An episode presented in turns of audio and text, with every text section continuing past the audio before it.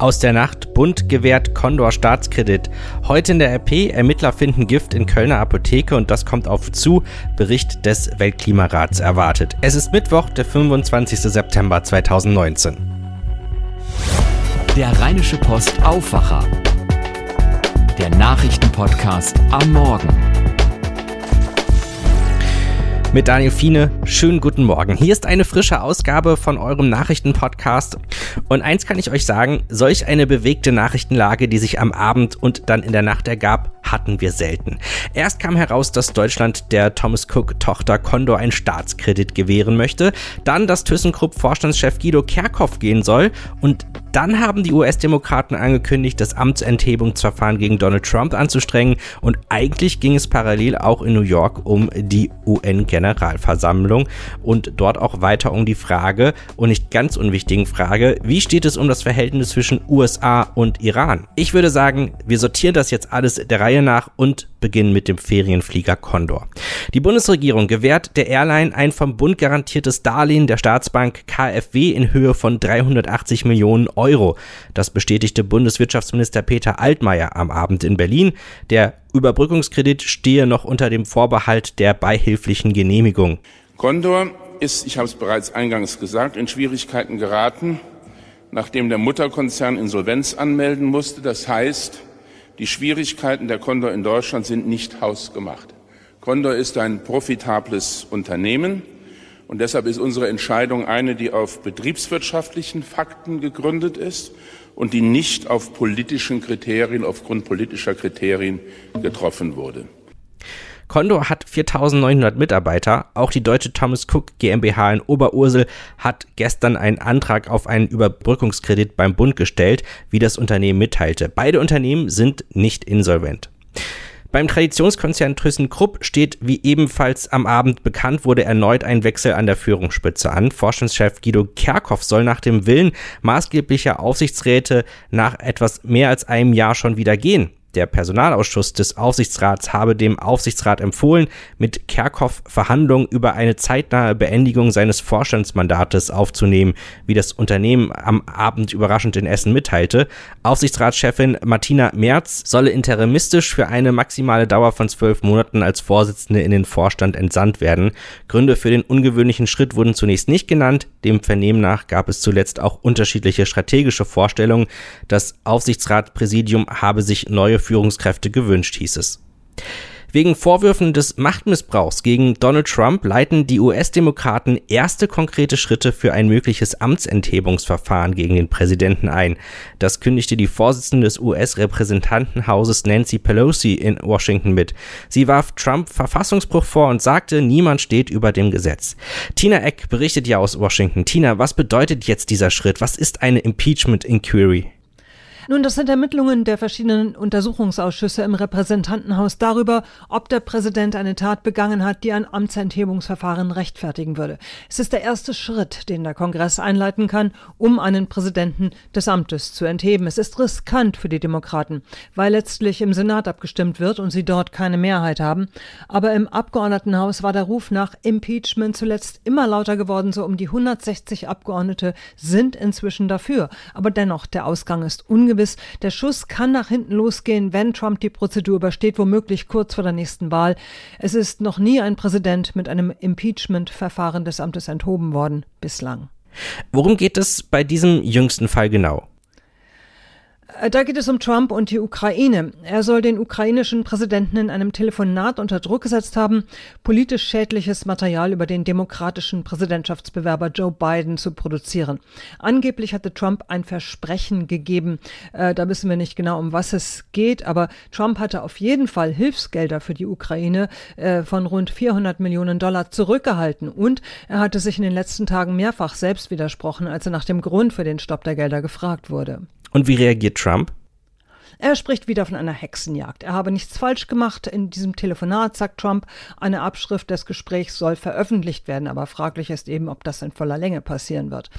Und das Ganze hier hat ein sogenannter Whistleblower ans Tageslicht gebracht, äh, der nun demnächst auch vor dem Geheimdienstausschuss aussagen soll. Bislang wissen wir nicht, wer dieser Whistleblower genau ist, aber äh, es könnte in diesem Fall mehr und klarere Beweise geben, als wir sie im Mueller-Report gesehen haben. Tina, lass uns jetzt weiter über die UN-Vollversammlung reden. Vor dem Hintergrund des Konflikts zwischen den USA und dem Iran hat in New York die Generaldebatte bei der UN-Vollversammlung begonnen. Im vergangenen Jahr hatte Trump der Führung in Teheran bei der UN-Vollversammlung vorgeworfen, Chaos, Tod und Zerstörung zu säen. Seitdem ist der Konflikt zwischen den USA und dem Iran ja gefährlich eskaliert. Wie ging es denn jetzt bei der UN-Vollversammlung los? Trump war ja einer der ersten Redner. Wie waren da seine Schwerpunkte? Nun im Mittelpunkt stand der Iran und da machte Trump die Führung in Teheran für den Angriff auf die saudischen Ölanlagen direkt verantwortlich. In response to Iran's recent attack on Saudi Arabian oil facilities,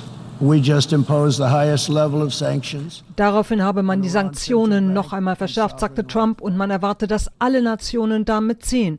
Von großen Vergeltungsschlägen sprach er nicht, betonte aber die Macht des amerikanischen Militärs.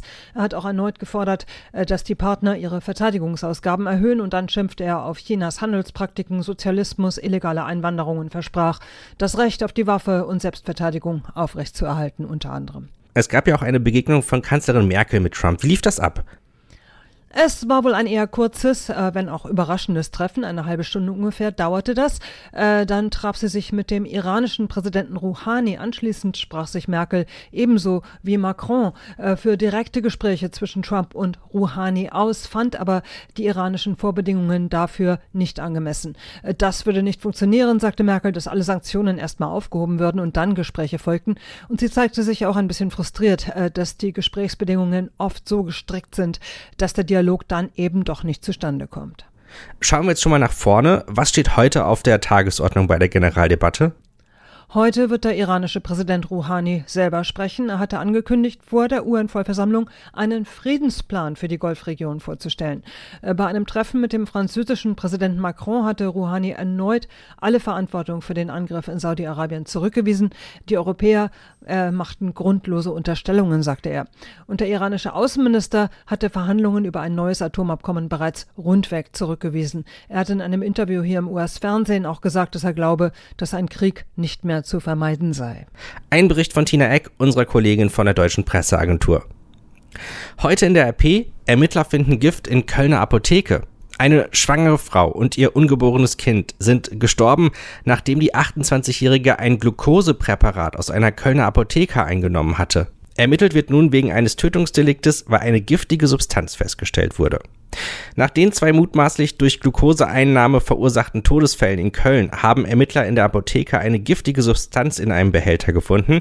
Es handele sich laut der Oberstaatsanwaltschaft um einen toxischen Stoff, den es in Apotheken gibt, der aber in dem Gemisch nicht zu suchen hatte. Wie der Stoff in den Behälter kam und wer dafür verantwortlich ist, müsse nun herausgefunden werden, so die Oberstaatsanwaltschaft. Am Vortag war bekannt geworden, dass eine 28-jährige schwangere Frau nach Einnahme eines Glukosepräparats für einen Diabetestest aus der Heiliggeist-Apotheke in Köln-Longerich gestorben war. Als Todesursache wurde multiples Organversagen festgestellt. Auch ihr per Notkaiserschnitt zur Welt gebrachtes Baby verstarb. Eine weitere Frau hatte die Einnahme abgebrochen, weil es Komplikationen gegeben hatte die für die Apothekenaufsicht zuständige Stadt Köln und die Polizei veröffentlichten am Montagabend die Aufforderung, Glukosepräparate aus der Heiliggeist-Apotheke nicht einzunehmen. Die Staatsanwaltschaft leitet ein Ermittlungsverfahren gegen Unbekannt wegen eines Tötungsdeliktes ein. Hinweise auf andere Fälle gibt es bisher nicht. Kölns Kripo-Vizechef Andreas Kocher sagte, es handelt sich mit höchster Wahrscheinlichkeit um ein lokales Ereignis. Das sind noch die Themen, die heute auf uns zukommen. Der Klimawandel ist ja im Moment das beherrschte Thema in Politik und Gesellschaft berechtigterweise, denn die Erderwärmung hat massive Auswirkungen auf unsere Erde, unter anderem auf Ozeane und Eismassen. Genau diese Folgen haben sich Forscher aus mehr als 37 Ländern für den Weltklimarat IPCC auf vielen Seiten analysiert und das Wissen in einem neuen Bericht zusammengefasst. Und der wird heute vorgestellt. Mujib Latif vom Geomar Zentrum für Ozeanforschung in Kiel hat eine ganz klare Forderung. Ja, ich wünsche mir natürlich, dass äh, das, was wir schon seit Jahrzehnten wissen, endlich auch mal umgesetzt wird. Äh, auch in Deutschland äh, ist die Diskussion ja schon über 30 Jahre alt über das Thema Klimawandel und äh, eigentlich ist immer genau das Gegenteil von dem passiert, was hätte passieren müssen. Und jetzt schließt sich langsam das Zeitfenster zum Handeln es wäre so wichtig, äh, wenn die Welt endlich mal begreifen würde, äh, dass sie dabei ist, den Planeten zu zerstören und endlich die Umkehr schafft. Mehr als 130 Forscher aus aller Welt hatten zuvor aktuelle Studien zu den Auswirkungen der menschengemachten Treibhausgase auf Ozeane, Eis und somit auch auf Mensch und Natur analysiert. Die britischen Abgeordneten kehren um 12.30 Uhr aus ihrer Zwangspause ins Parlament zurück. Das oberste britische Gericht hatte in einem historischen Urteil die von Premier Boris Johnson auferlegte fünfwöchige Suspendierung des Unterhauses mit sofortiger Wirkung aufgehoben. Die mittwochsübliche Fragestunde im Parlament mit dem Regierungschef fällt aber aus. Schauen wir jetzt noch auf das Wetter. Wolkig und windig wird es heute im Rheinland in der Spitze maximal 20 Grad. In Richtung Abend kann es auch leichte Regenschauer geben. Morgen ähnlich bei 18 Grad. Das war der Rheinische Postaufwacher für diesen Mittwoch. Mein Name ist Daniel Fiene. Habt einen guten Tag zusammen. Mehr bei uns im Netz www.rp-online.de